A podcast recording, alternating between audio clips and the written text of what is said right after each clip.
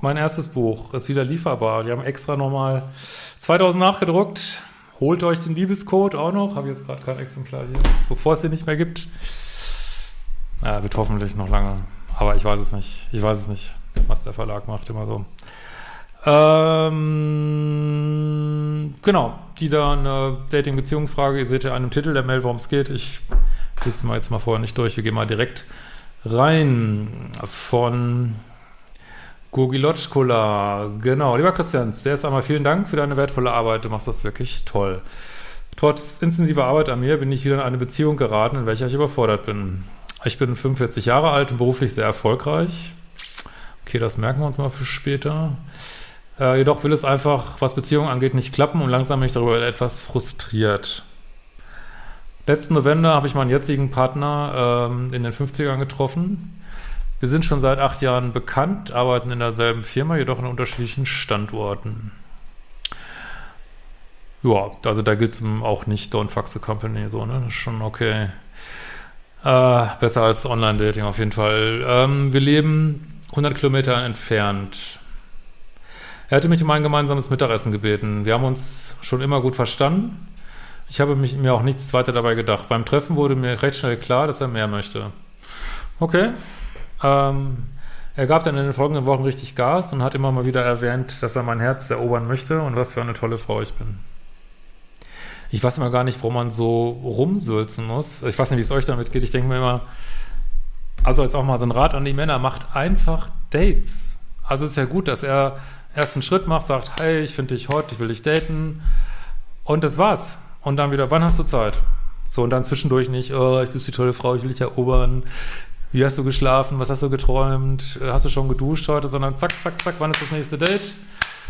Bis dahin muss man auch nicht groß schreiben. Nächste Date. Hangout, have fun, hook up. ist total easy. Rausgehen, Spaß haben, körperlich werden, fertig. Nächste Date. Abmachen. Das gleiche wieder. Nächste Date, nächste Date.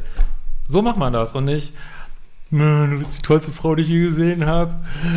Äh, ich will dein Herz erobern. Du bist ein versunkener Schatz im Meer meiner Seele. Du mein Honiggewaldeter Schmetterling. Hm. Ja. Äh, er hat sich richtig ins Zeug gelegt und das hat mich beeindruckt. Könnte aber auch schon Lovebombing sein, ja. Ne?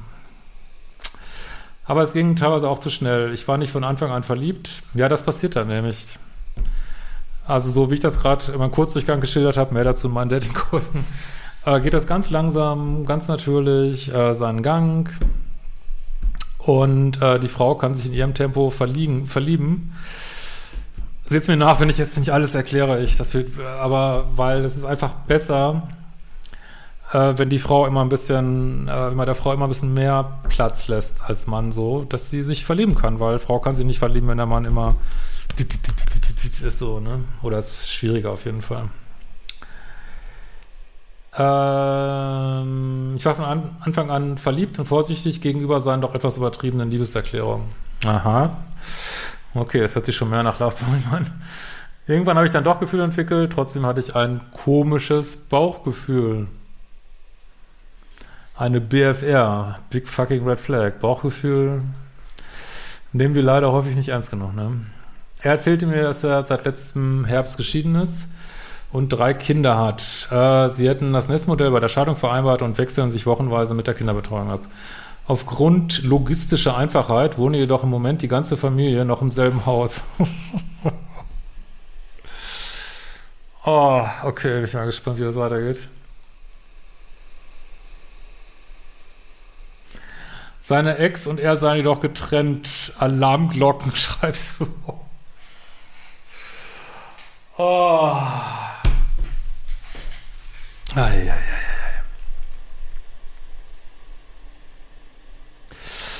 Oh.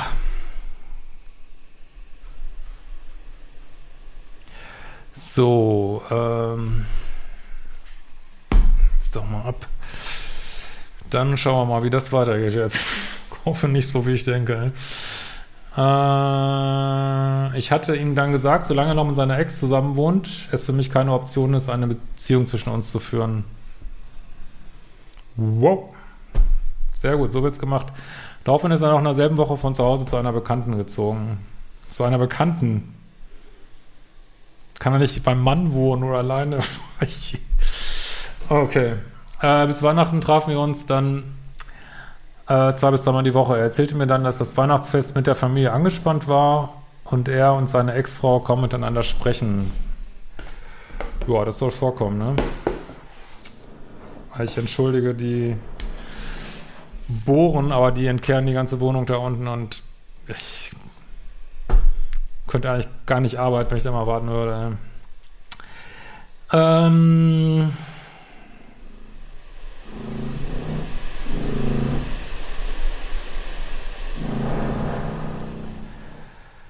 Er musste nun wochenweise die, äh, also es war angespannt, seine Ex-Frau und die sprachen kaum miteinander. Das fand ich irgendwie komisch, habe jedoch versucht, nicht so viel darüber nachzudenken. Nö, das finde ich nicht komisch.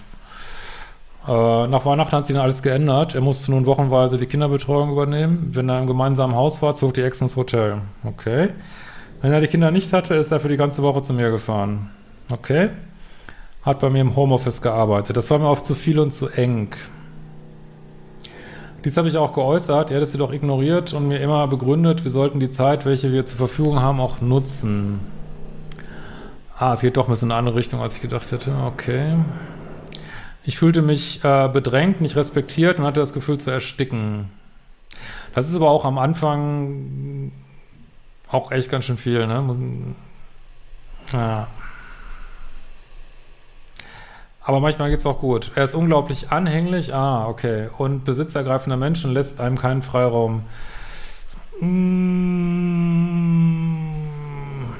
Finger klebt ständig an mir, klebt wie ein Ertrinkender. Ich habe mein Leben nur noch nach seiner Verfügbarkeit ausgerichtet. Ja, du solltest auf jeden Fall Modul 4 machen bei mir, co-abhängige Bindungsangst. Das kann ich dir schon mal sagen, weil das ist ein Grund für Bindungsangst ist, dass wir uns nicht trauen, unsere Grenzen zu setzen, so, weil wir Angst haben, da nicht geliebt zu werden. Die Wochen vergingen und die Anspannung wurde immer größer. Diese eine Woche zu wenig, eine Woche zu viel machte mich nicht glücklich. In seinem Umfeld hat er mich bis jetzt niemandem vorgestellt. Hm, das ist ja auch ein bisschen seltsam. Das ist leider auch eine BFR. Wenn das jetzt Weihnachten war und wir haben jetzt Mai, das ist super weird. Okay. Ähm, seine Kinder habe ich bis heute nicht kennengelernt. Ja gut, das ist natürlich wünschenswert, aber wenn die relativ frisch geschieden sind, der ist mir auch zu frisch geschieden hier, der Typ, der, der muss ich erstmal sammeln irgendwie. Unser Beziehungsleben hat immer bei mir und in meinem Umfeld stattgefunden. Er begründete es damit, dass es, dass er keine Freunde habe. Oh und für die Kinder noch zu früh sein. Er zog mich in die Regelung seiner Vergangenheit hinein, wollte immer seine Themen mit mir besprechen und wollte, dass ich ihm sage, was er tun soll. Begründung, das tut man so in einer Partnerschaft. Okay, das nächste Problem, was wir hier haben, ist, dass er nicht in seiner Polarität ist. Ne? Das ist immer Mami, was soll ich machen? Mami, Mami, Mami. Das ist abturnt und wenn Männer so kleben, ist auch extrem abturnt. So, ne? oh.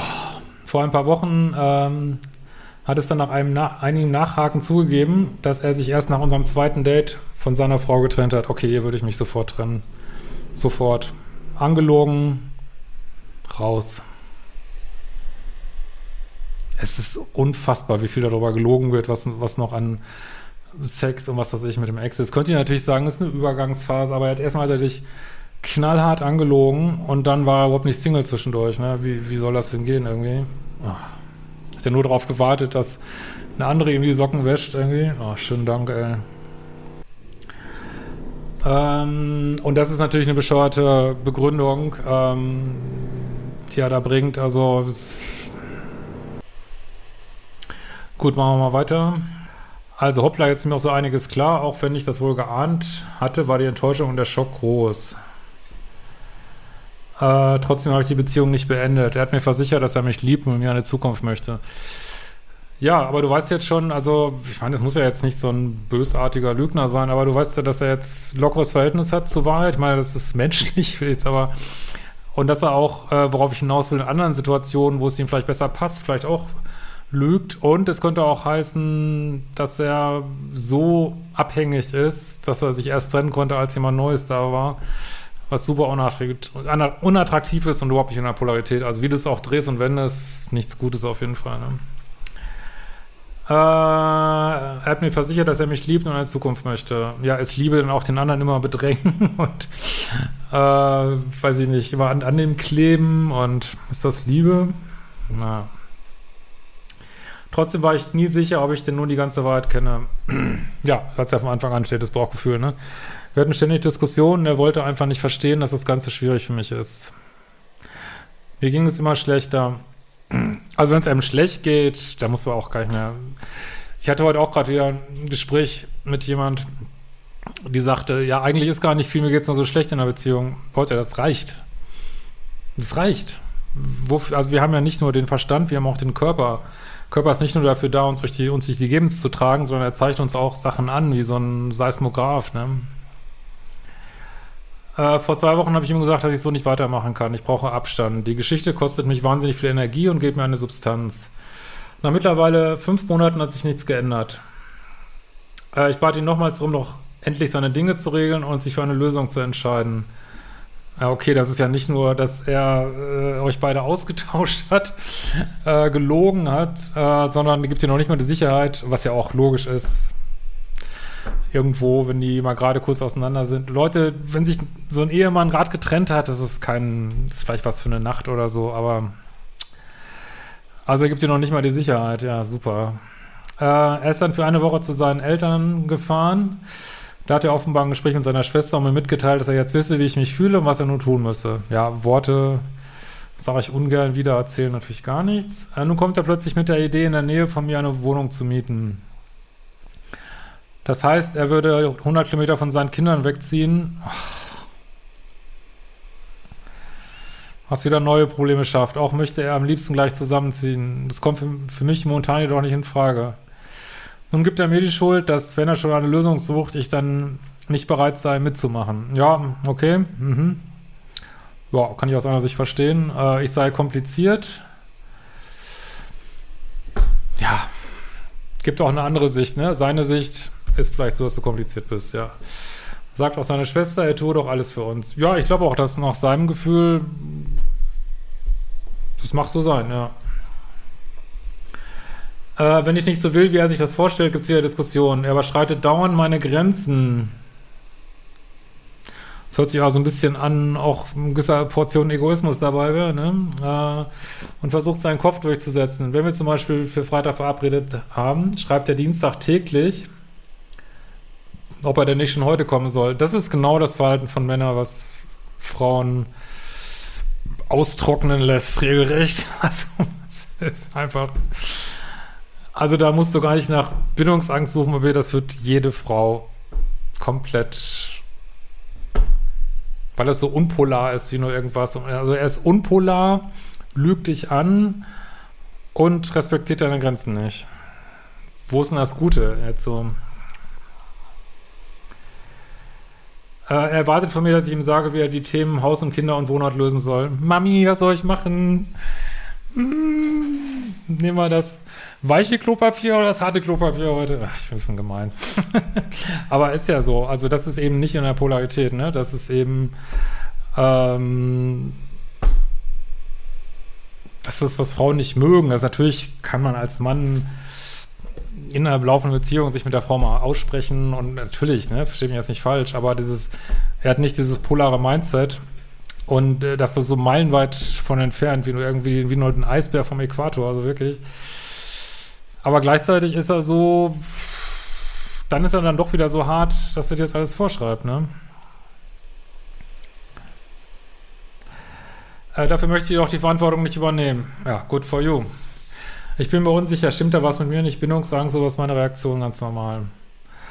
Also ich sage ja immer wieder, Bindungsangst und Verlustangst sind in Stückweisen auch völlig normale Reaktionen. Also wenn ihr, wenn jemand ständig unsicher ist, kriegt man Verlustangst. Wenn jemand ständig einmal auf der Pelle hängt, kriegt man Bindungsangst, ne? Und das ist jetzt nicht so gemeint als psychologisches Bindungsangstthema, sondern in dem Fall tatsächlich ganz normal. Zum Problem wäre es erst, wenn äh, du so ein Muster von Beziehungen hast, wo das immer wieder auftaucht, aber sein Verhalten ist so unpolar und so abhängig, dass ich es tatsächlich normal finde. Aber er hat eine ganz andere Sicht auf die Dinge, ne? Das darf er natürlich auch haben, ne? In den Gesprächen passiert nun öfters die Schuldumkehr. Wenn nicht etwas für mich nicht passt, kommt die Antwort, ja, aber ich habe es doch gut gemeint, du bist so unfair.